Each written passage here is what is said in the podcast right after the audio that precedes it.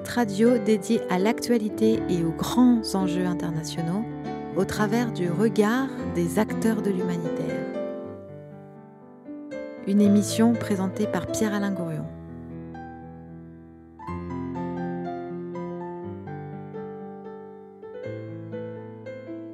Mais oui, c'est Human, c'est Pierre-Alain Gourion euh, depuis euh, nos studios de Bubble Art, c'est Human. Euh, c'est cette émission autour de l'écologie et de l'humanitaire où on se pose la question, toi l'homme, Human, tu fais quoi de ta planète et comment ça va se passer allez, dans les 10 années, dans les 20 années, dans les 30 années qui viennent? Avec aujourd'hui un plateau constitué sur un thème qui est la migration euh, des étudiants. Et nous accueillons donc euh, avec euh, Charlène Ongota. Bonjour Charlène. Oui, bonjour Pierre-Alain, bonjour à tous. Voilà, avec qui nous animons cette, cette émission. Eh bien, nous accueillons trois, trois personnes, trois personnes qui ont fait des études en France et, qui sont à la fois des politologues, des sociologues ou des juristes qui ont fait leur parcours en France, qui vont nous en parler. Et puis ensuite, on, essaiera de développer progressivement euh, notre thématique sur euh, l'émigration des étudiants, en particulier dans ce pays. Donc ces trois personnes, eh bien, euh, c'est d'abord Ranim Hamza. Bonjour Ranim. Bonjour. Alors Ranim, tu es, vous êtes une étudiante en? Là, je viens de valider mon diplôme en master de relations internationales et diplomatie. Voilà. donc voilà, comme vous dites, je viens de Moyen-Orient et euh, je parle l'arabe comme langue maternelle. Je parle également l'anglais et euh, bah, j'apprends le français. et euh, voilà, c'était. j'ai fait un parcours de, master ici en France pendant deux ans. Et j'ai validé la première année et, être, et j'étais sélectionnée pour la deuxième année. Et, et c'était c'était bien passé je viens de valider. Et vous vous destinez à quel type de carrière? Enfin, vous ne pouvez pas savoir à l'avance, mais ce que vous aimeriez faire? Bah, Là, j'envisage quand même de, de, continuer mes études euh, pour aller euh, faire une thèse en doctorat, pourquoi pas. Ou, euh, bah, ça, c'est le, le, projet pour, pour l'instant, mais on verra plus tard. D'accord de continuer euh, à l'université et d'écrire euh, et d'écrire une thèse. On vous lira, on vous réinvitera dans quelques temps quand vous aurez fini votre thèse. Ah, j'espère bien. Hein j'espère bien. D'accord. Et puis nous accueillons aussi euh, Roger Coudet.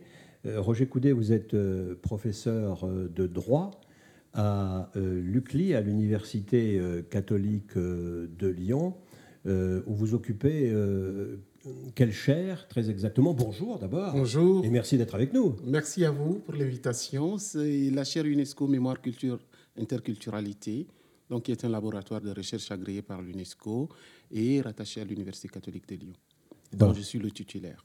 Euh, voilà, donc vous êtes titulaire de cette chaire UNESCO et euh, votre, euh, votre angle, vous êtes agrégé de droit vous êtes, Non, je suis, j'ai fait plutôt le parcours interne, c'est-à-dire une thèse, une HDR et j'ai accédé au grade, de professeur par la suite. D'accord, d'accord. Et donc vous avez des cours autour de, bon, bien sûr, de cette thématique que vous avez développée par rapport à cette chaire de l'UNESCO, mais aussi des cours de droit plus classiques Oui, j'assure des enseignements en droit international dans ses différentes composantes droit international pénal, droit international des droits de l'homme, euh, droit international humanitaire, la géopolitique, etc.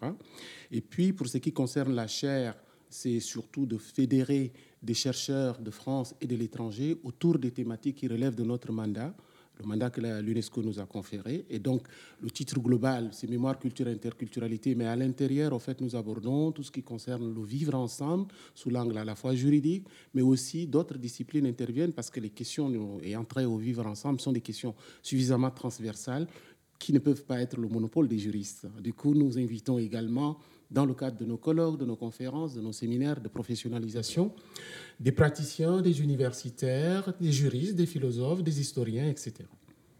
Voilà, et puis euh, Charlène, euh, on a un troisième invité. Tout à fait, on a un troisième invité, Monsieur Mohamed Amara, qui est sociologue et écrivain de, de plusieurs ouvrages, qui pourra éventuellement nous présenter. Donc bonjour Mohamed Amara. Bonjour Charlène, c'est un plaisir d'être avec vous. Alors, dites-nous en plus. Ce que je peux dire, je suis enseignant-chercheur. Je suis dans un laboratoire de recherche qui s'appelle le Centre Max Weber, qui est rattaché à Lyon 2. Mhm. Et je suis aussi à l'Université de Bamako, où j'ai des enseignements en sociologie.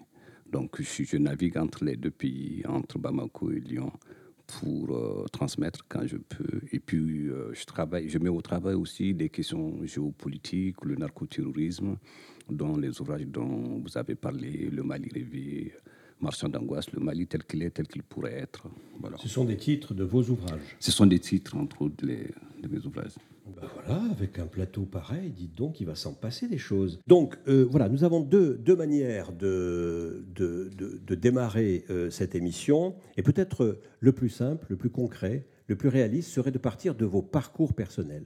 Alors vous, par exemple, Ranim, qui venait du Moyen-Orient, racontez-nous comment vous avez réussi à vous intégrer dans un parcours universitaire franco-français. Euh, d'accord. Euh, donc en fait, euh, c'est simple. moi, j'ai postulé au départ pour l'université Jean Moulin Lyon 3 pour faire mon master en, droit international, mais par lequel j'étais pas, mon candidature n'était pas retenue. Du coup, j'étais prise pour faire mon master en relations internationales et parcours diplomatie pour la deuxième année. Et, et donc, en fait, tout simplement, dans mon université, il y avait il y avait deux types de programmes, un programme normal et un programme Erasmus. Et, et parce que je ne viens pas de l'Europe. Donc, en fait, j'étais obligée de s'inscrire pour le programme euh, normal. Vous ne pouviez pas rentrer dans Erasmus, qui est un programme européen. voilà, ça ne me concerne pas. En Bien sûr. Donc, euh, Le Moyen-Orient ne fait pas encore partie de l'Europe, ça va venir. Hein ne jamais. Et, euh, donc voilà, c'était un parcours très riche, très intéressant d'ailleurs. Et donc j'étais besoin de travailler tous les jours, voilà. Et, mais c'était une difficulté qui concernait tous les étudiantes. mais il faut rajouter la difficulté supplémentaire dans mon cas, c'était la, barrière de la langue en fait. Euh, Puisque le français n'est pas votre langue maternelle. Exactement, et en plus le français c'était mon troisième langue, voilà. ah oui. En langue maternelle. C'était l'arabe. C'est l'arabe. C'est pas, c'était, c'est l'arabe. C'est l'arabe, oui, bien sûr. Et euh, la deuxième c'est l'anglais et le troisième c'est le français. Euh, donc, pourtant, bah, j'ai parlé le français avant et j'avais aussi le niveau requis dans la faculté qui est le DELF B2, comme on dit. Mais quand même, j'avais des difficultés euh, à apprendre à parler et à s'intégrer. Et, euh, et, au départ même, j'étais obligée de demander à mes camarades de, de, de, m'aider à me passer leur, leur cours. Et d'ailleurs, ils n'ont pas du tout hésité. Et, et quand elle, concernant l'examen, par exemple, certains professeurs aussi, ils avaient nous permettaient d'indiquer euh, que nous étions des, étudiants étrangers sur nos copies. Mais Sur les copies, c'était noté Oui, qu'on avait la possibilité de noter que étudiants étrangers. Et à part cela, euh, nous avons été tous traités de, de, de, la même façon égalitaire. Est-ce que euh, votre, votre accueil par l'université française vous a paru euh, suffisamment, euh, comment dire, euh, adapté.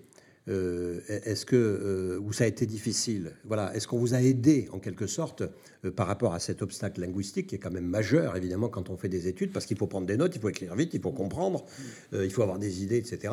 Est-ce que, j'allais dire, la France vous a aidé par rapport à ça? Allez, vous pouvez, vous pouvez, vous pouvez le dire si c'est pas le cas, hein, c'est pas grave. Hein comme j'ai dit, parce que j'étais inscrite euh, sur un parcours normal, donc euh, entre guillemets, j'étais censée euh, connaître la, langue. Et, en plus, j'étais traitée de façon égalitaire par rapport à mes, camarades français. par contre, mes professeurs, ils étaient conscients qu'il y avait des étudiants étrangers. Et du coup, j'imagine que voilà, ils étaient indulgents vis-à-vis de nous. Mais à part ça, vraiment, c'était un traitement égalitaire à, tous les élèves. Et certes, il y avait aussi le, bureau d'étudiantes internationales euh, qui donne pas mal de renseignements et informations pour, euh, pour les étudiantes, mais qui ne leur accompagne pas euh, entièrement dans les démarches, surtout administratives. Donc il y avait voilà, de renseignements, informations, accompagnement, mais, mais voilà. D'accord, d'accord. Voilà, et on va poser la même question à, Roger Coudet. On va vous demander de faire une espèce de, retour en arrière euh, par rapport à, votre carrière. Euh, comment, ça se passe pour vous? Est-ce que vous êtes arrivé euh, comme, comme Ranim en troisième cycle, en quelque sorte, ou est-ce que vous avez commencé vos études et en langue française et en France beaucoup plus tôt? Vous avez fait tout votre parcours? Alors, j'ai fait mon parcours d'abord dans mon pays d'origine, le Tchad. Euh, j'étais étudiant à la faculté de droit de l'université d'Indiamena. C'était la seule université à l'époque à N'Djamena, la seule université publique en tout cas.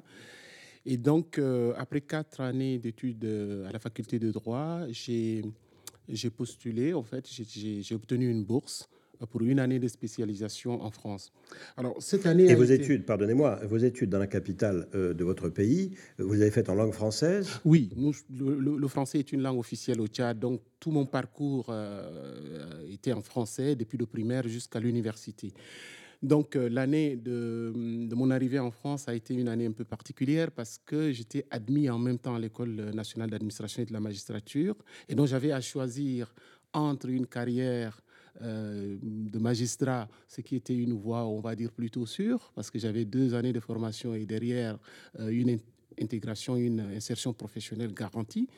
Et de l'autre côté, j'avais à faire un saut dans l'inconnu, c'est-à-dire venir en France pour une année de bourse, certes, mais une année et après, euh, rien n'était prévu.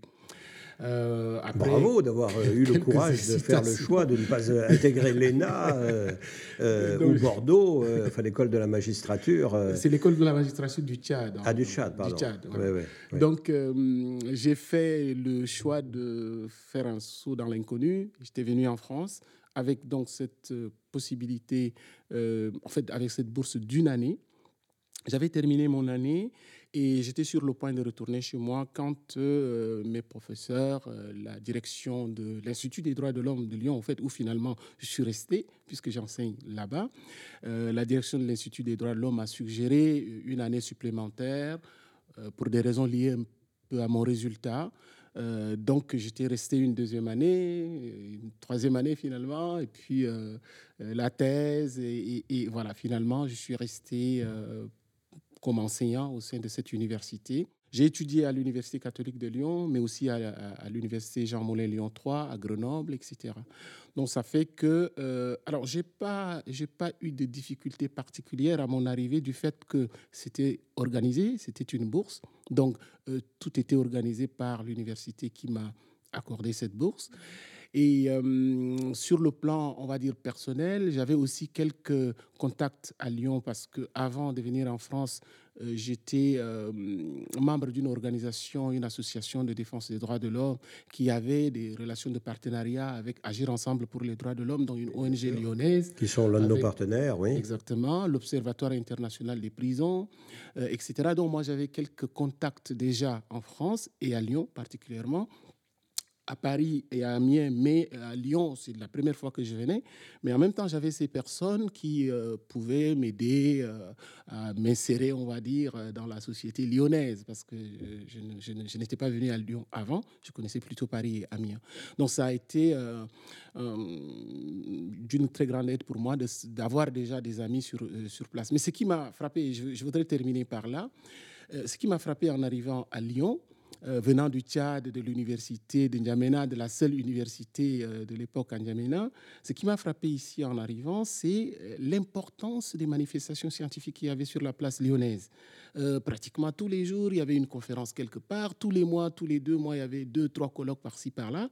Et donc, comme je n'avais pas souvent euh, cette opportunité au Tchad, ben, ma première, mes premières années, je courais de colloque en colloque, de conférence en, en conférence, tout en suivant mes cours.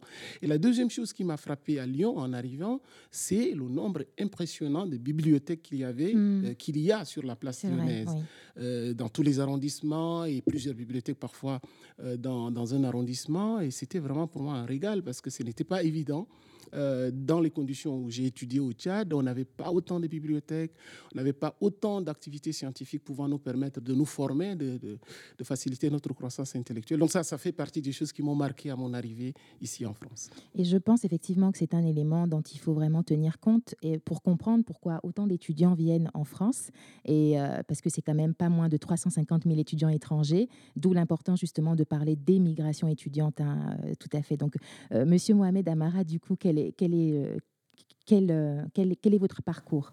Le parcours, il ressemble un peu au parcours de Roger et un peu aussi euh, de Rani.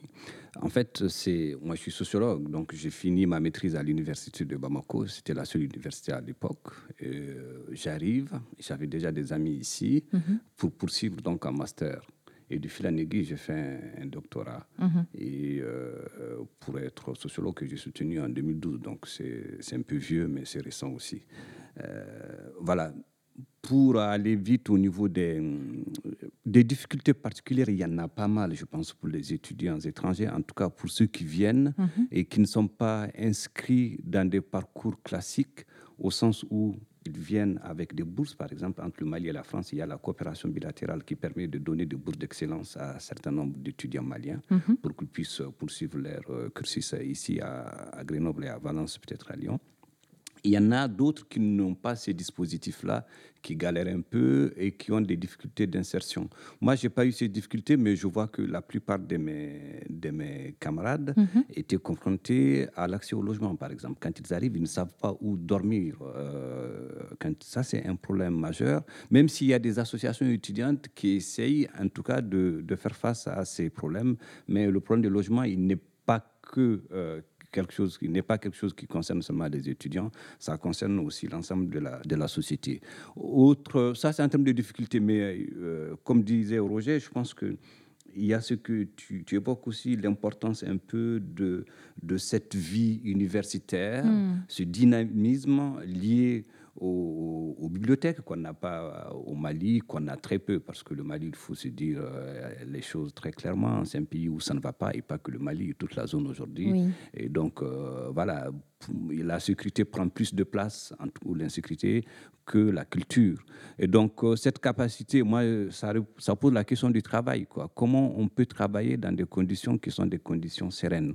Quand j'arrive, je vais à la bibliothèque de Lyon 2 à Bron, je me retrouve dans des box à travailler, ce qu'on n'avait pas en fait. Juste des box pour pouvoir se concentrer, se, se, détacher un peu de l'environnement extérieur. Mm-hmm. Et voilà, vous avez un devoir à préparer, euh, un compte rendu à faire, vous avez la possibilité de le faire. Ça, c'est des conditions que je trouve salutaires par rapport à l'intégration. Maintenant, faudra-t-il avoir l'information de l'existence de tous ces dispositifs-là pour qu'on s'intègre?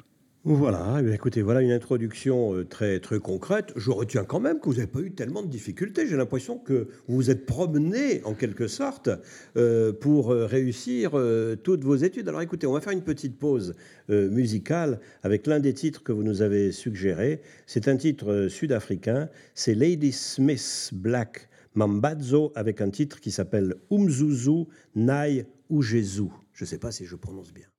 Je ne sais pas si la prononciation est bonne, je suis moyennement zoulouphone, donc je ne peux pas vous garantir.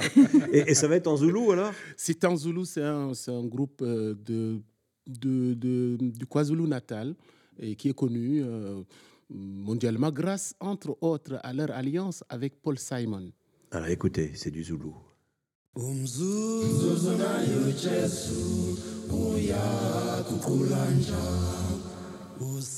Usize nenkathazo uyaluxoshuva ngingena uwethaba nancane impela-ke ubuhle balo mhlaba ngishaya indiva nje ubuhle balo mhlaba mina ngishaya indiva nje umzuzu nayo Jesu kange luthandwana ilethe njalo kuye usizi ngemithwa nanxa nithi nendlela aphela amandlanya uyomisizimfela umsuzu nayela uyomisizimfela umsuzu nayela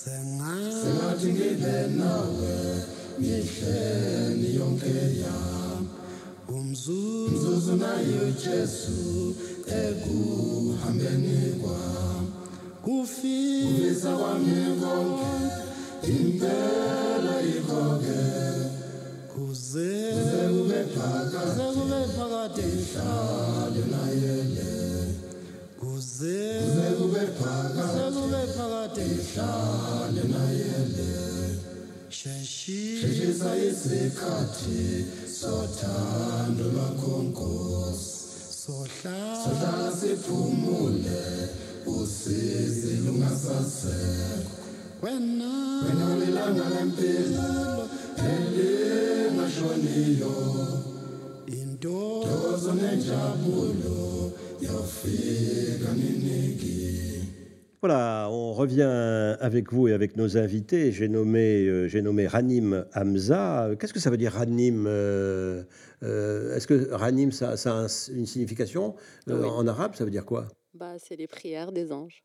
Les Ranim. prières des anges qui nous raniment, c'est ça. Pardon, pardon, pardon. Et avec Mohamed Amara, le, le sociologue, et avec Roger Coudet, le juriste et le droit de l'homiste. Alors, peut-être, Charlène, serait-il bon ici, euh, toi qui es docteur en droit public et qui vient de quel pays, qui vient d'où Du Gabon, du, Du Gabon, Gabon. Afrique centrale, oui, oui, oui. Peut-être serait-il bien que tu nous présentes en quelque sorte euh, voilà, ce thème une migrations étudiantes que tu nous as proposé. Très, très important, oui. Voilà. On, on va revenir un peu sur le sujet, donc très rapidement. On est sur les migrations étudiantes et euh, l'objectif, c'était vraiment de mettre l'accent sur l'accueil et le séjour des étudiants étrangers en France. Donc, on a commencé effectivement par mettre l'accent sur vos parcours, euh, de manière à savoir si ça a été difficile pour vous de vous intégrer, si c'était difficile pour vous au quotidien. Et moi, ce que je trouve intéressant, et c'est ce que je disais tout à l'heure, c'est que c'est quand même pas moins de 350 000 étudiants étrangers qu'on a sur le territoire français. Donc la question qui vient à l'esprit, c'est quand même de savoir euh, qui vient, pourquoi, euh, pourquoi ils viennent en France étudier, euh, quelles sont en fait finalement les causes de la venue d'autant d'étudiants internationaux? D'ailleurs, on dit étudiants internationaux, hein, étudiants étrangers. C'est pas très bien connoté apparemment. Politiquement, c'est pas, c'est pas correct de D'après ce que j'ai pu lire, effectivement, et d'après ce que nous dit Campus France, qui est quand même l'organisme public qui reçoit effectivement les demandes des étudiants étrangers et qui gère un peu les bourses et la venue euh, du point de vue du logement, du point de vue de l'intégration des étudiants étrangers en France, Campus France préfère le terme étudiants internationaux. Donc 350 000 étudiants étrangers internationaux en France, sur 2, 000, 2 700 000 étudiants en tout. Et parmi euh, justement ce chiffre de 350 000, on a quand même 46 d'étudiants qui viennent d'Afrique et notamment du Maghreb. Un étudiant euh, international sur deux Voilà. qui vient étudier en France vient. Vient de l'espace francophone, qui vient effectivement du Maghreb et euh, de l'e- l'espace subsaharien. Donc ça, c'est vraiment aussi un élément qui est intéressant. Et là où le bas blesse un peu, c'est que dernièrement, le gouvernement euh, Philippe a mis en place une nouvelle, euh, on va dire, un nouveau système une- la volonté effectivement euh, de, de, de raccorder, de- d'améliorer l'attractivité des étudiants étrangers en France avec un nouveau dispositif qui s'intitule Bienvenue en France. Sauf que ce nouveau dispositif, bien qu'il vise à améliorer les conditions de vie des étudiants en France, on se rend compte qu'il y a une disposition qui fâche, c'est l'augmentation des frais euh, d'inscription. Heureusement que euh, dernièrement, on a eu un revers de la part du Conseil constitutionnel qui a estimé le 11 octobre dernier euh, qu'il fallait reconnaître la gratuité, donc étendre la gratuité de l'enseignement supérieur, ce qui vient quelque peu casser la dynamique du gouvernement qui voulait justement mettre les frais triplés, sinon même quadrupler les frais d'inscription, ce qui aurait été vraiment un grand mal pour ces étudiants étrangers qui viennent et pour qui c'est difficile déjà euh, du point de vue de l'intégration, du point de vue de l'accès au logement, Monsieur Amaral disait tout à l'heure, du point de vue également euh, des démarches administratives. hein. beaucoup se retrouvent dans des conditions difficiles. Donc moi, je trouvais intéressant, je trouve intéressant de débattre sur ces questions et savoir finalement est-ce qu'on peut considérer qu'être un étudiant international ou un étudiant étranger en France est un parcours du combattant? Donc voilà, le débat est ouvert et je pense que euh, ce serait vraiment l'occasion d'avoir les avis des uns et des autres. Voilà, alors euh, quel thème euh, voulez-vous que nous prenions pour, pour commencer? Peut-être que tout seigneur, tout honneur, c'est aux sociologues qu'il convient de, donner, la parole, parce que vous, par définition, votre regard euh, se porte, euh, oui, voilà, sur, euh, sur les conditions dans lesquelles s'exercent les opérations et les activités sociales. Merci, c'est une bonne problématique. Pas cette question d'étudiants internationaux. Bon, la question c'est de savoir quelles sont les causes, quoi. Pourquoi les gens quittent leur pays pour venir étudier en France? Euh, sachant que derrière, l'important, ce que vous avez rappelé, c'est voir aussi la question de l'écologie et puis la question migratoire, l'articulation entre les deux. Il y a plusieurs hypothèses qu'on peut faire. Euh, moi, euh, si je prends mon cas ou de façon générale, certains de mes, de mes amis, le point de départ, c'est quand même des conditions de vie, des conditions d'études difficiles euh, qui ne permettent pas à certains étudiants qui ont fait euh, leurs quatre années d'université, c'est-à-dire licence et master, euh, qui les motivent en tout cas, qui les invitent à partir étudier ailleurs. On est sur le cas de la France, ça peut être le cas du Canada, ça peut être le cas des États-Unis, mais restons sur le cas de la France. Ces conditions, c'est quoi? La première, c'est la question de la pauvreté. C'est aussi la question de la corruption, c'est la question de l'instabilité. Il y a certains pays comme le Mali, comme le Tchad, Roger peut-être euh, me compléterait là-dessus, où aujourd'hui euh, les pays sont des situations d'insécurité, d'instabilité, euh, ne leur permettent pas, entre guillemets, hein, je pèse mon mot quand je dis ça, de développer des universités qui sont des universités attractives, de qualité ou par exemple quand il y a un classement comme Shanghai et d'autres, que les pays africains puissent faire partie de ces classements-là. Ce n'est pas encore le cas. Et donc, il y a l'idée de venir parfaire son parcours et le faire, le plus simple, c'est de le faire dans la langue euh, dans laquelle on a étudié, sur le français. Ça, c'est la première explication parce que c'est facile de, venir étudier, ce n'est pas nécessairement le cas de Ranine. Elle a expliqué les difficultés qu'elle a par rapport à, cette intégration liée à la langue, même s'il y a des profs qui sont assez présents et qui l'aident à le faire. Mais on a cette facilité-là liée à la langue. Ça, et qui, le point de départ, est lié au fait que les conditions d'études ne sont pas tout à fait réunies. Il y a beaucoup de grèves, si je prends l'exemple du Mali. Il y a énormément de grèves qui sont des grèves liées euh, aux syndicats enseignants, qui sont des grèves liées aux aux syndicats étudiants qui demandent des conditions de travail meilleures, qui demandent des conditions d'études meilleures. Et ces grèves-là, leur impact, c'est qu'on a des années scolaires et universitaires à rallonge qui ne finissent pas. Et donc, quand vous êtes dans cette situation et que vous voyez que c'est possible d'aller ailleurs et faire votre parcours et que vous avez les, moyens de le faire, vous le ferez. Ça, c'est la première explication. Mali, pays en guerre aussi. Le Mali est un pays en guerre, c'est un pays euh, complètement fragilisé, complètement... Les structures politiques sont... Déstructurées, entre guillemets. Donc, il y a cette situation d'insécurité qui davantage euh, met, en tout cas, impact sur euh, la possibilité de pouvoir étudier dans des conditions sereines.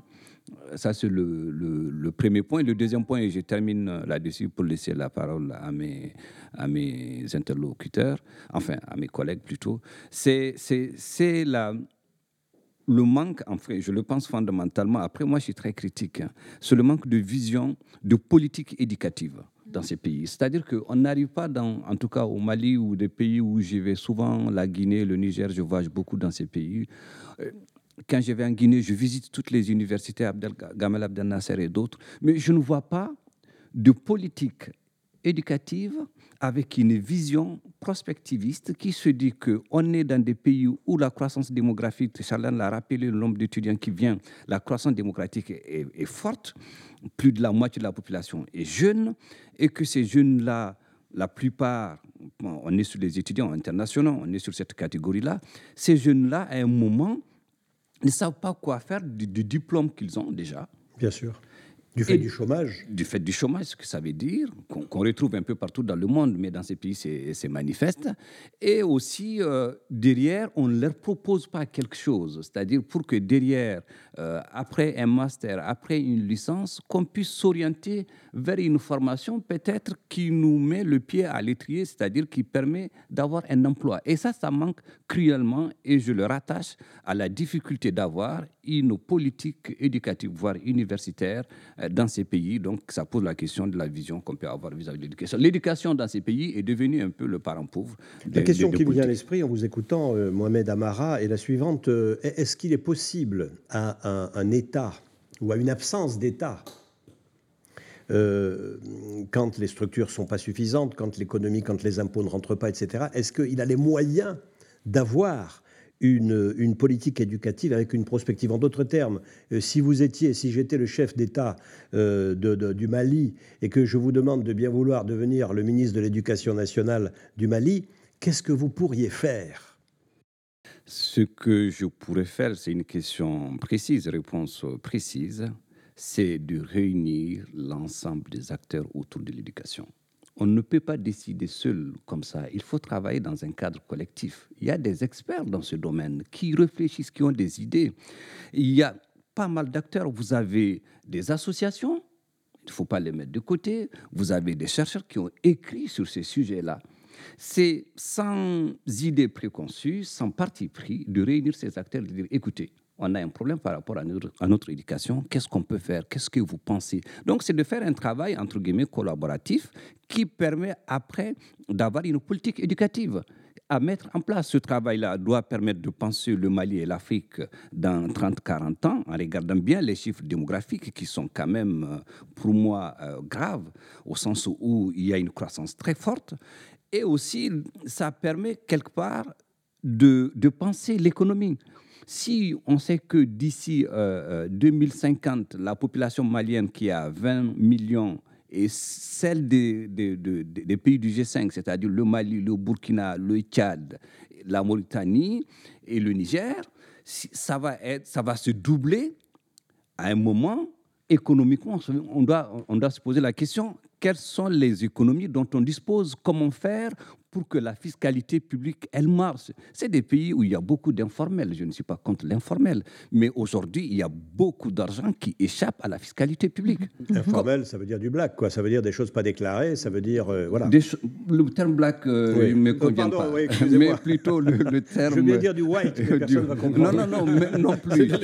C'est plutôt de l'informel, c'est-à-dire. l'économie informelle, oui. Tout ce qui ne rentre pas dans les comptes publics, qui échappe tout ça à la fiscalité publique. Oui, oui, pardon pour black. Ah. non, mais en même temps, ça Je vais mettre des années à me remettre. Mais ça, ça parce que ça pose la question aussi de toute l'économie souterraine. C'est pas, c'est pas dans ce sens-là que je le pense. Je le pense au mhm. sens où on sait bien qu'il y a un commerçant par là, mais qui ne paye pas d'impôts parce qu'il n'est pas inscrit au registre des commerces, parce qu'il y a ceci, il y a cela, parce qu'il y a la question de la, etc. Bien sûr, bien sûr.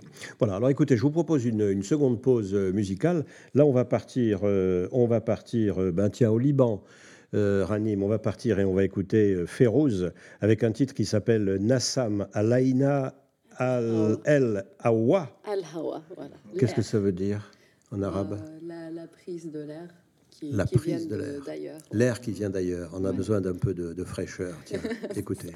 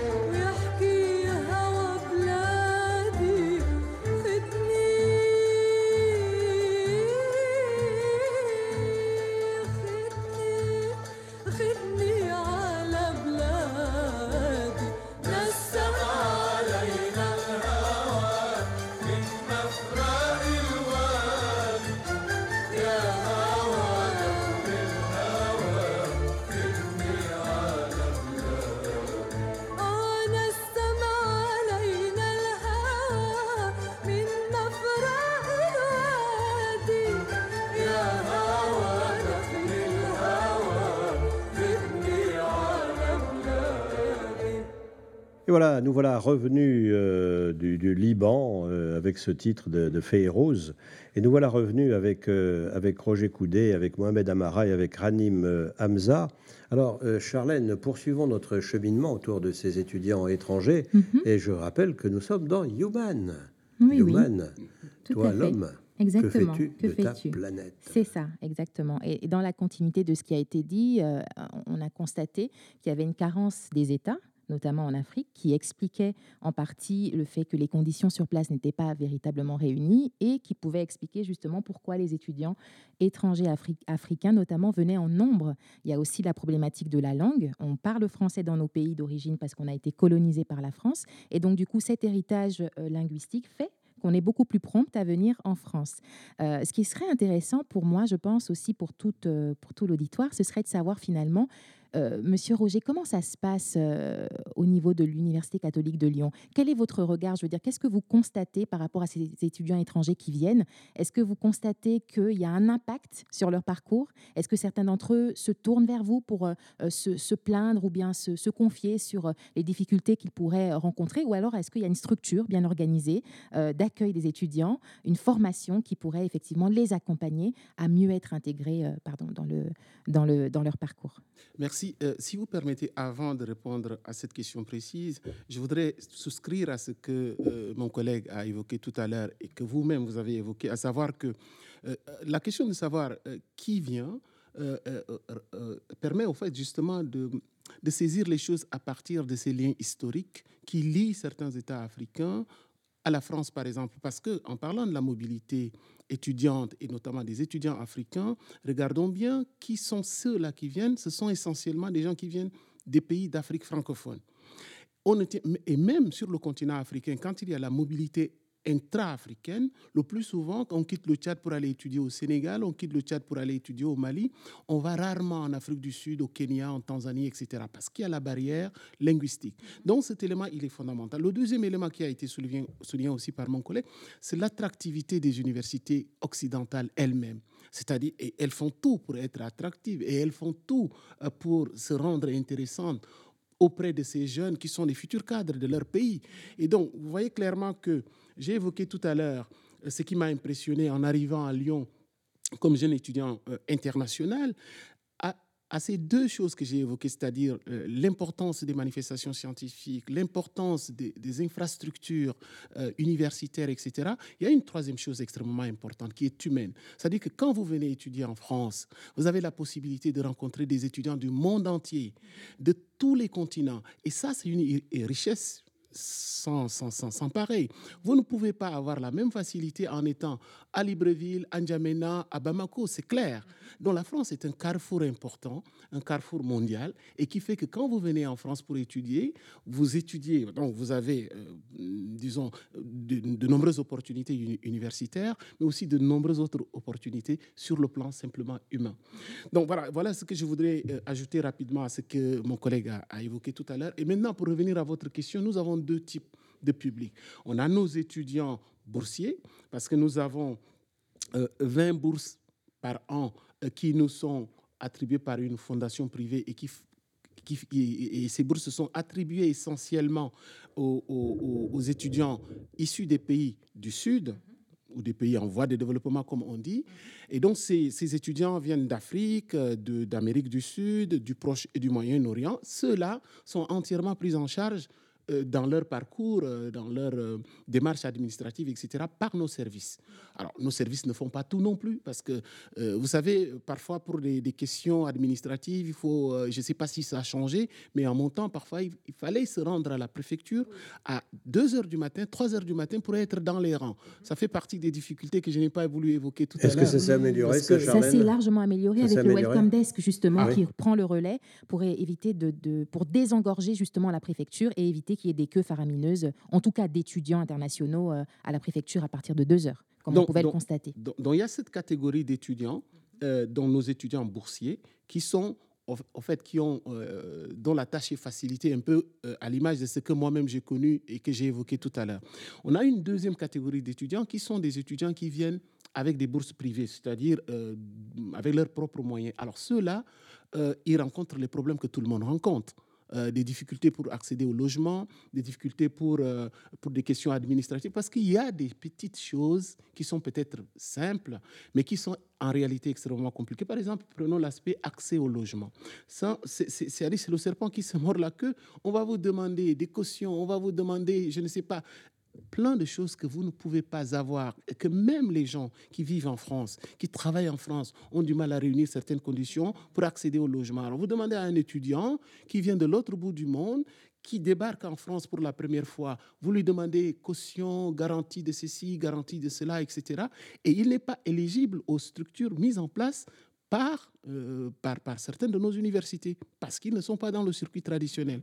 Donc, vous voyez, ça, ce sont des réalités qui échappent parfois, euh, disons, euh, à l'observateur en fait externe, mais qu'il faut prendre en compte. moi, je suis pas, je connais pas tout à fait le fonctionnement des services que vous évoquez là, je ne les connais pas de près, mais c'est plutôt bienvenu si ça peut aider justement ces jeunes gens à pouvoir, en fait, avoir l'esprit tranquille pour se consacrer à ce pourquoi ils sont là, c'est-à-dire leurs études. Parce que quand vous devez passer deux, trois mois en train de, de galérer, comme ça a été évoqué tout à l'heure, pour toutes ces questions administratives et autres, ben ça impacte forcément euh, vos activités proprement universitaires. Et c'est ce qui fait, je termine par là, c'est ce qui fait que et ça, c'est une observation sur plusieurs années en tant qu'enseignant. On a des étudiants que nous recevons qui ont un parcours impressionnant, en tout cas sur papier. Ils ont des, belles mentions, ils ont fait des parcours qui sont remarquables et ils échouent leur première année en France, ils échouent parfois leur deuxième année en France. Et on ne comprend pas. Et vous voyez, ça devient un peu compliqué parce que quand cet étudiant qui a eu par exemple 15 sur 20, qui a eu la mention bien, qui arrive et qui ne peut même pas réunir 10 sur 20, il commence à s'interroger. Récemment, l'une de mes étudiantes m'a dit, mais j'ai l'impression d'être bête en France. J'ai dit, non, vous n'êtes pas bête. C'est juste que vous avez besoin d'un peu de temps pour vous intégrer et euh, mieux faire ce que vous savez faire déjà dans votre pays. Parce qu'elle me dit, mais pourquoi dans mon pays d'origine, j'étais parmi les meilleurs et ici, je suis parmi les médiocres? J'ai dit, mais vous avez besoin de vous euh, adapter progressivement. Un, au pays, deux, au système universitaire français qui est un peu différent, etc. Voilà, donc euh, merci. Oui, oui, tout à fait. C'est exactement ça. Et, euh, ce qui est intéressant avec ça, c'est de vraiment montrer l'impact. On aurait aimé avoir un personnel administratif avec nous aujourd'hui pour euh, nous parler de ces questions un peu en interne, de comment ça se passe, qu'est-ce qui est prévu. Mais bon, malheureusement, les personnes n'ont pas pu être présentes. Alors, on va parler ensuite des, structures d'accueil, en particulier de ce Welcome Desk mhm. qui existe dans la région lyonnaise. Mais auparavant, peut-être une petite promenade musicale euh, vers le Bénin, cette fois-ci, avec un titre de Angélique euh, Kidjo, Agolo. Écoutez.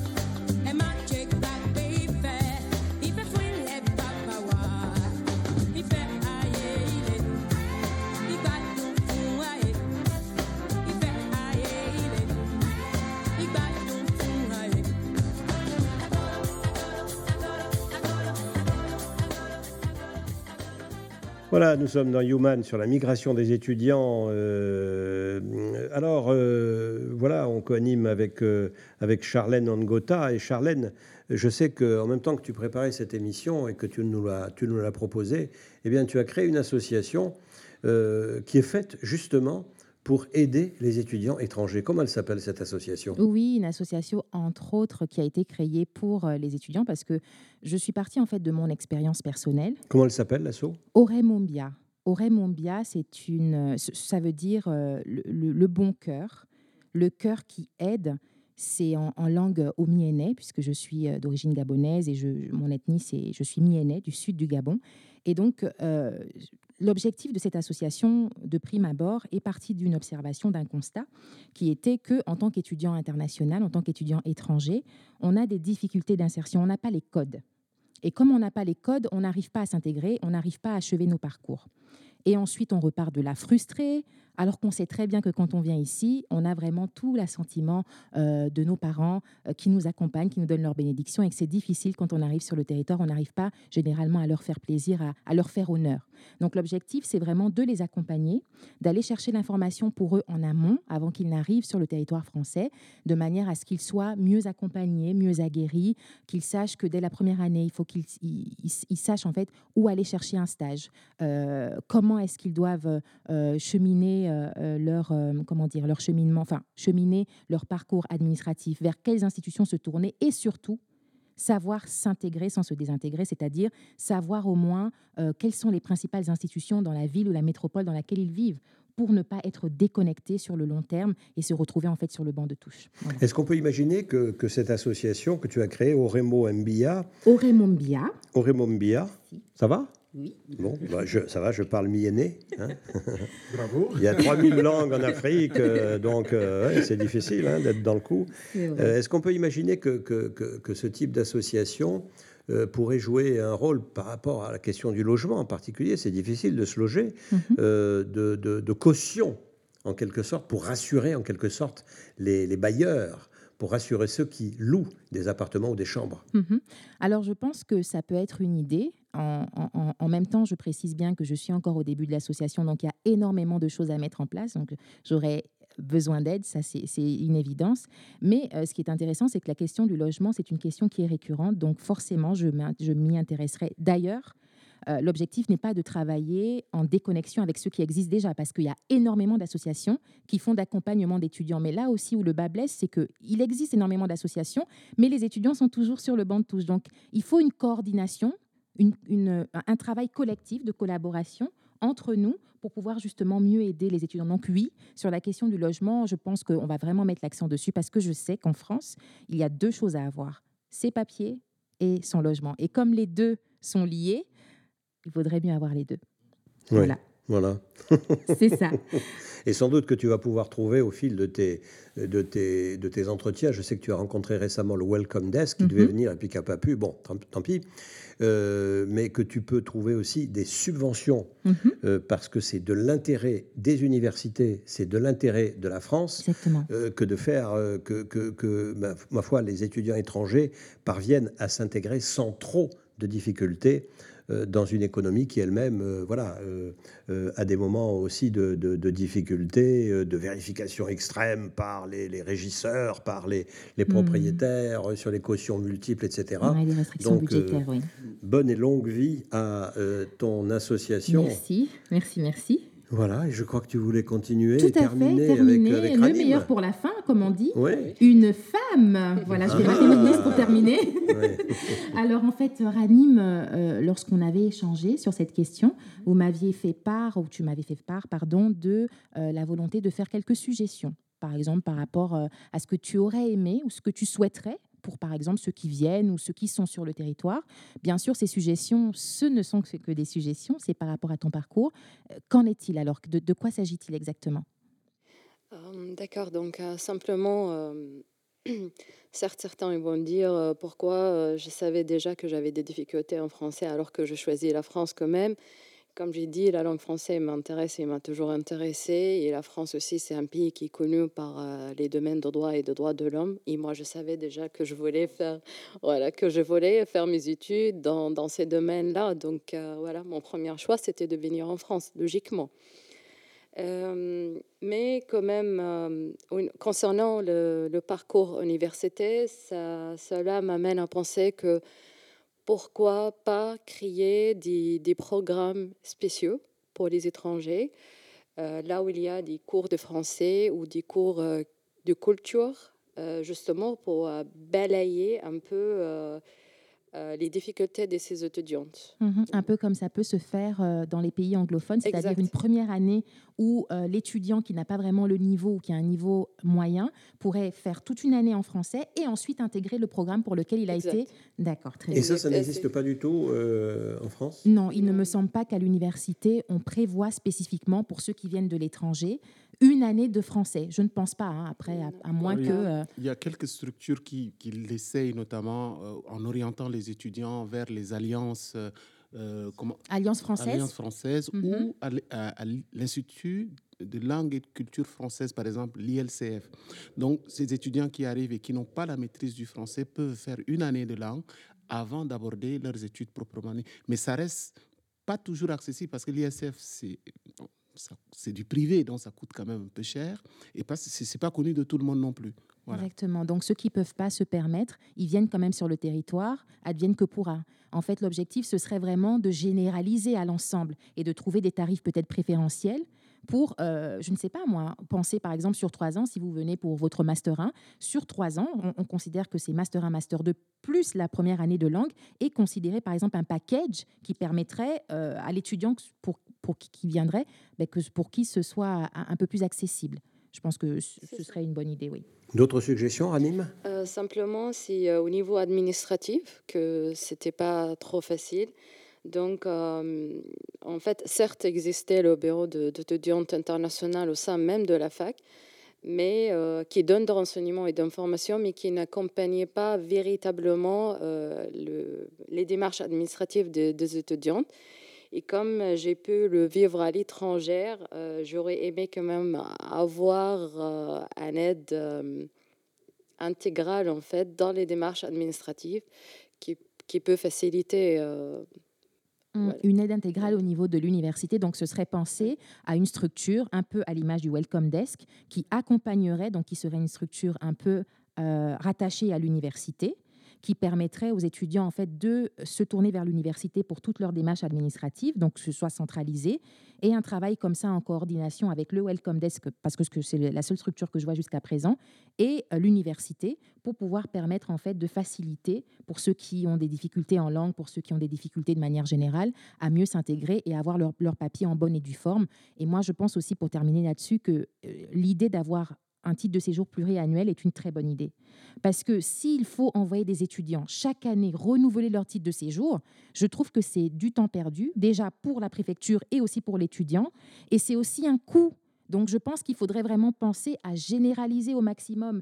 Un étudiant qui vient, c'est un étudiant. Enfin, je ne sais pas comment est-ce qu'on peut soupçonner un étudiant qui vient étudier, qu'il vient étudier. Donc faire des bon, L'étudiant peut, peut, aussi, euh, comment dirais-je, être une couverture euh, pour avoir d'autres activités. Oui, le monde n'est pas, tout hein. rose, c'est vrai. Mais bon, de manière générale, quand même, ceux qui viennent, c'est pour étudier et étudier dans de bonnes conditions pour toutes les raisons qu'on a évoquées avant.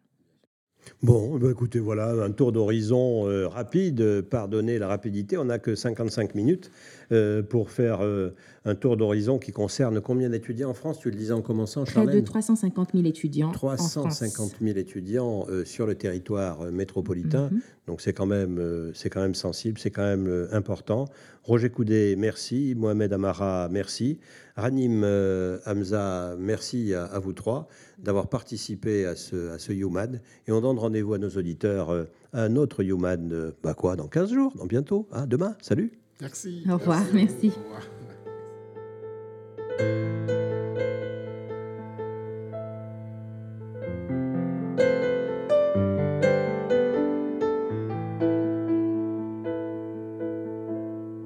Human, un podcast radio dédié à l'actualité et aux grands enjeux internationaux au travers du regard des acteurs de l'humanitaire. Une émission présentée par Pierre-Alain Gourion.